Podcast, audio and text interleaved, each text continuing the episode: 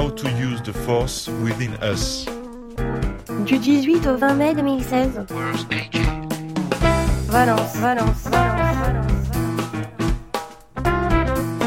Liazid Asseni, How to use the force within us. Force within us. Within Haute. École de Bruxelles. Bruxelles, Bruxelles, Bruxelles. sur le trottoir d'à côté. Bonjour Yazid Hassani, vous êtes formateur en psychologie à la Haute École de Bruxelles et vous avez aussi participé au projet européen qui nous réunit aujourd'hui sur le développement du pouvoir d'agir. Pouvez-vous nous expliquer pourquoi vous avez accepté de participer à ce projet? Alors voilà, le principe c'est le suivant. Au sein d'Educ Europe, euh, qui réunit huit partenaires euh, dans le cadre de la formation, qui régulièrement travaillent depuis maintenant plus ou moins dix ans sur des thématiques euh, très chères euh, au travail social et surtout au travail euh, psychoéducatif. Un projet euh, s'est mis en, en chantier il y a plus ou moins maintenant trois ans euh, sur le thème de, du soutien du développement du pouvoir d'agir des personnes et des collectivités. Et là, on s'est centré sur la question de soutenir le pouvoir d'agir des adolescents ou des jeunes adultes, adolescents en rupture avec la loi et jeunes adultes confrontés à la précarité ou la grande précarité. Inévitablement, quand on parle de DPA, puisque euh, au niveau du, du partenariat du Europe, j'étais celui qui, a priori, était porteur de, de l'approche, puisque antérieurement, moi, j'ai été formé avec Yann Bossé. On se connaît depuis un petit temps, d'ailleurs, à, à ce propos. Quel a été votre rôle dans ce projet? Alors mon rôle dans ce projet, c'est comme tous les partenaires, en fait, c'est de réfléchir à la manière dont on, va euh, construire le, projet et on va essayer de réfléchir ensemble sur la question qui nous a préoccupé, de savoir en quoi le DPA pouvait être une alternative crédible, en quoi le DPA peut permettre aux travailleurs sociaux euh, confrontés au déclic que j'ai évoqué tout à l'heure, de pouvoir euh, faire autrement, faire mieux, et peut-être faire mieux avec ce qu'on a déjà, puisque l'idée c'est pas de changer les procédures ou les méthodes, c'est d'essayer- de comprendre, d'expliquer pourquoi finalement, dans certaines situations, le public qu'on accompagne bah, se retrouve malgré tout en difficulté et dans l'incapacité de pouvoir euh, rester en mouvement et agir pour ce qui est important pour lui. Donc là, euh, ça rejoint très concrètement la question du DPA, de pouvoir d'agir. L'un des, résultats de ce projet européen, c'est la création d'un- d'une formation en e-learning. Est-ce que vous pouvez nous en dire un peu plus L'un des, des produits, euh, effectivement, ce sont des modules de formation. Il y a plusieurs euh, produits qui sont prévus, entre autres les journaux de recherche qui sont relatifs à, à la recherche-action. Là, je vais peut-être vous expliquer un petit peu de quoi il s'agit, et les modules de formation. L'idée, c'est pas de produire des modules de formation pour des modules de formation. L'idée, c'est vraiment de travailler sur comment on peut former des personnes qui vont soutenir le développement du pouvoir d'agir des personnes qu'ils accompagnent. Donc on va former des travailleurs sociaux ou de futurs travailleurs sociaux qui sont en formation dans le cadre du cursus, qui eux vont devoir comprendre comment je vais soutenir le développement du pouvoir d'agir de la personne. C'est ça l'enjeu en fait. Donc ça veut dire que ça, ça invite la personne qui travaille sur la question du DPA d'une personne qui l'accompagne à peut-être réfléchir déjà sur la manière dont lui, il se met en chantier pour pouvoir développer son propre pouvoir d'agir. Puisque dans l'articulation entre euh, j'accompagne une personne, je suis accompagnant et euh, la personne accompagnée est accompagnée, je vais moi en tant qu'accompagnant user de stratégies pour pouvoir effectivement comprendre comment dans ma méthode, dans mon accompagnement, je soutiens réellement le DPA de la personne que j'accompagne. C'est assez complexe comme ça, mais c'est très simple. vous savez. Le premier produit, euh, j'ai parlé des journaux de, de journaux de recherche. Ils sont vraiment importants. Pourquoi? Parce que euh, l'esprit de la dans lequel on s'est engagé, c'était d'essayer de comprendre ensemble comment on peut effectivement démontrer que c'est une alternative crédible.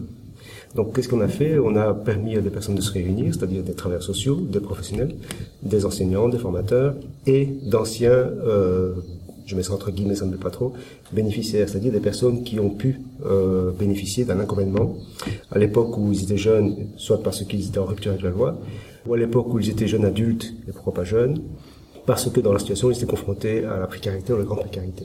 Ces personnes, aujourd'hui, elles sont en mesure de pouvoir témoigner l'expérience vécue. Et donc, dans les groupes de recherche-action, ce qu'on a essayé de faire, c'est de mettre en présence des travailleurs sociaux qui ont accompagné des personnes euh, dans un, un parcours antérieur. Mais ces mêmes personnes, en fait, qui étaient en articulation dans euh, une période antérieure, se sont retrouvés pour pouvoir ensemble évoquer d'abord ben, l'histoire de l'accompagnement qui a été réalisé par l'accompagnateur et vécu par l'accompagné, revenir dessus et euh, par un questionnement euh, soutenu par la recherche action autour de la thématique développement du pouvoir d'agir, essayer de comprendre ensemble finalement, ici et maintenant, deux, trois ans après ou plus, comment ça a fonctionné, qu'est-ce qui fait que ça a fonctionné, pourquoi ça n'a pas fonctionné, etc., etc. Et peut-être même de revisiter les stratégies qui ont été développées, tant au niveau de l'accompagnateur que de l'accompagné.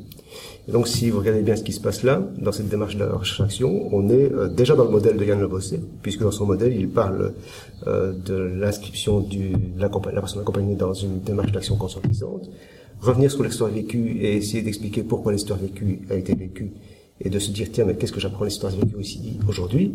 Ben, Je suis clairement dans l'axe 4 de Yann Le Bossé. Donc la recherche-action, c'est réalisé comme cela, mais l'idée, c'est pas de travailler directement avec les personnes sur le DPA, c'est ensemble d'abord de comprendre ce qu'on a vécu pour les travailleurs sociaux et les, les bénéficiaires, enfin les personnes accompagnées, qu'est-ce qu'elles ont vécu ensemble et comment aujourd'hui elles peuvent porter un regard un peu plus objectivé et finalement en quoi elles pourraient le raccrocher à un modèle, un concept qui permet vraiment de structurer euh, la démarche euh, et, et la pensée qui finalement euh, permet de dire bah, tiens cette approche dans laquelle je me suis engagé à l'époque pour accompagner la personne bah, je retrouve quelques euh, résonances avec le modèle Yann Bossé. Ça, c'est euh, l'idée de, de base de cette recherche-action, qui s'est organisée sur deux ans et les journaux de- les journaux de recherche euh, nous livrent cela.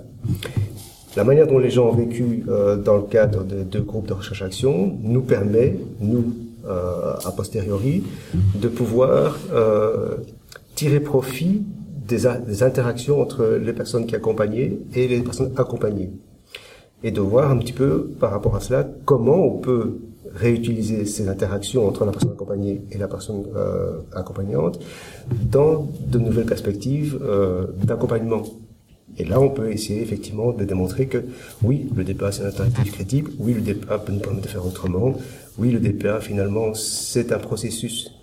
Alors je veux dire une approche puisque euh, c'est quand même le, comme ça qu'Yann l'appelle, c'est une approche qui nous permet effectivement de ne pas être dénaturé, c'est-à-dire que le psy qui fait de la psychologie peut très bien euh, faire du DPA, mais ce qu'il va faire en utilisant l'approche, c'est peut-être rester psy, mais ce n'est pas certainement euh, être dans la posture du psy en cabinet. Il sera dans une posture où effectivement il va faciliter le pouvoir d'agir de la personne, euh, il va soutenir le développement de ce pouvoir d'agir en utilisant peut-être ses compétences de psy ou d'autres compétences, et il va être attentif au fait qu'il faut s'inscrire dans un processus qui va donner la possibilité à la personne accompagnée également de s'inscrire dans ce processus qui lui permettra, grâce au soutien du, du psy ou d'un éducateur, de développer son pouvoir d'agir. Et c'est vraiment pour transmettre du coup cette expérience euh, et ce projet euh, que les modules de, formation e-learning ont- sont en voie de création. Alors, les modules de formation e-learning ont été créés parce que euh, c'est bien beau de parler de l'approche, c'est bien beau de dire il y a peut-être moyen de faire autrement, mais pour tout qui euh, est confronté à, cette proposition, la grande question qui se pose pour, pour, pour, euh, pour lui ou pour elle, c'est de savoir comment on fait. Et donc, il faut proposer des outils et des méthodes pour pouvoir euh, se réaliser à travers ce- cette approche-là. L'outil euh, qui est proposé en e- en e-learning est un outil qui est euh, qui est tout à fait complet, je pense, mais qui a quand même ses limites puisque dans ce processus de formation, on forme à une, on forme à une capacité de pouvoir accompagner les personnes. On est dans le rapport à l'humain, on est euh, proche des pratiques émergentes, c'est-à-dire que la personne qui est formée, elle va devoir développer cette capacité à être et, en présence d'eux et à soutenir en- euh, par sa présence l'autre. Donc on est dans la question de posture dont je- que j'évoquais tout à l'heure. Donc il, y a, il est clair que euh, se former à ce type d'approche, c'est prendre le temps d'un temps de formation en présentiel. Or, quand on dit e-learning, a priori c'est un processus de formation qui se fait à distance, mais ça n'empêche pas qu'il y ait des possibilités euh, d'interaction synchrone ou asynchrone. Les interactions asynchrones, c'est tout à fait, euh, je veux dire, euh, pertinent et, et c'est- porteur euh, dans des approches euh, très conceptuelles, dans des, des approches très techniques. Les moments synchrones sont aussi euh, pertinents et utiles quand il s'agit de donner la possibilité à la personne qui s'inscrit dans ce processus de formation de pouvoir bah, revisiter euh, en étant en résonance avec euh, une personne et de vive voix, même si c'est à, à distance et par exemple par Skype, et bien de questionner ensemble finalement euh, de manière tout à fait euh, systématique et spontanée une procédure, un outil, etc.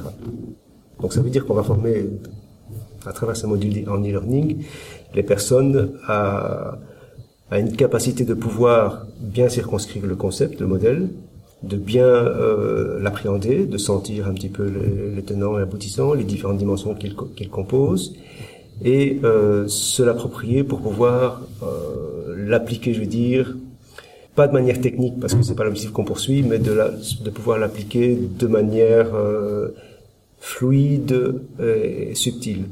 Il y a un adage médical que, que j'apprécie beaucoup de rappeler à- aux personnes qui font l'accompagnement. C'est euh, quand vous accompagnez, que ce soit un patient ou que, euh, sur le plan médical ou un patient sur le plan psychologique ou une personne sur le plan éducatif, il faut penser d'abord ne pas nuire. Ça veut dire que euh, si je sens qu'effectivement dans la manière dont je vais accompagner la personne, euh, je ne maîtrise pas les conséquences, ou si je ne peux pas expliquer que le résultat que j'obtiens avec la personne est, est lié à ce que je produis comme accompagnement, ben, il faut que je m'interroge.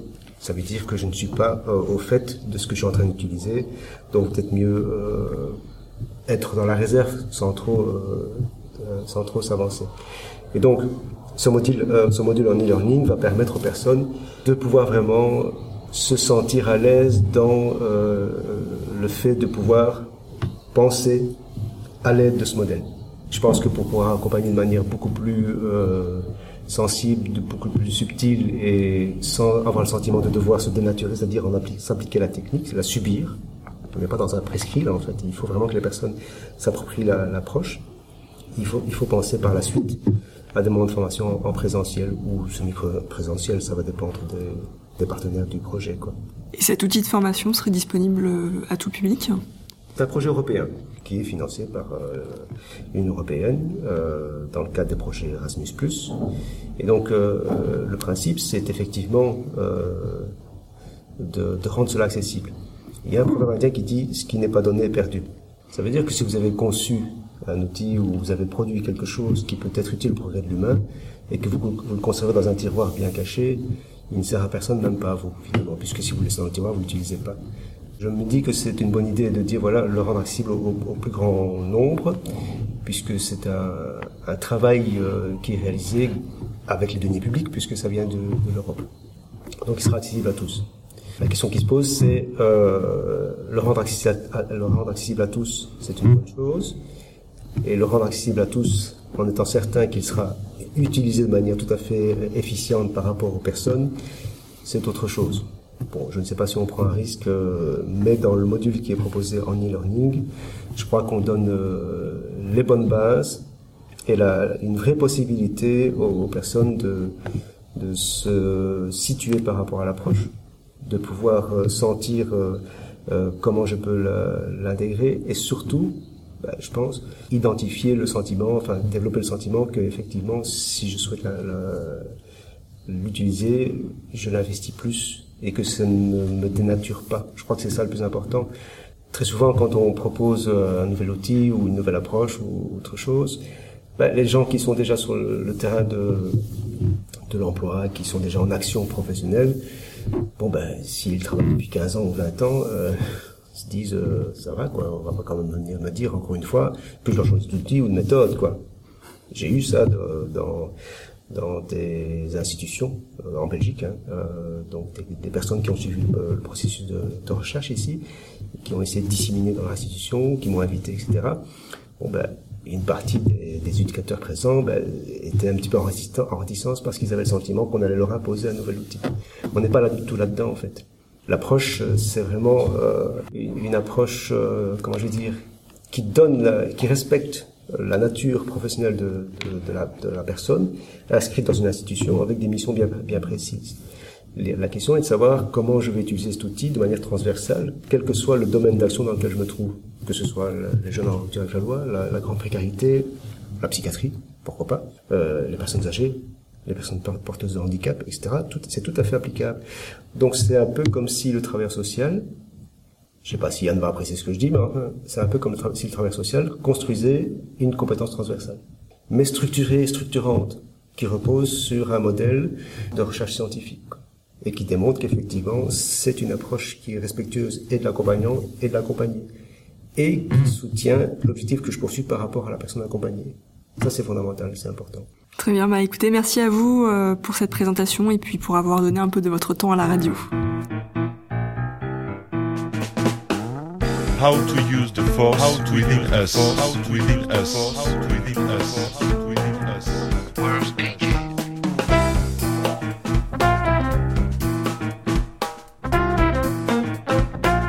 Vous écoutez le trottoir d'à côté.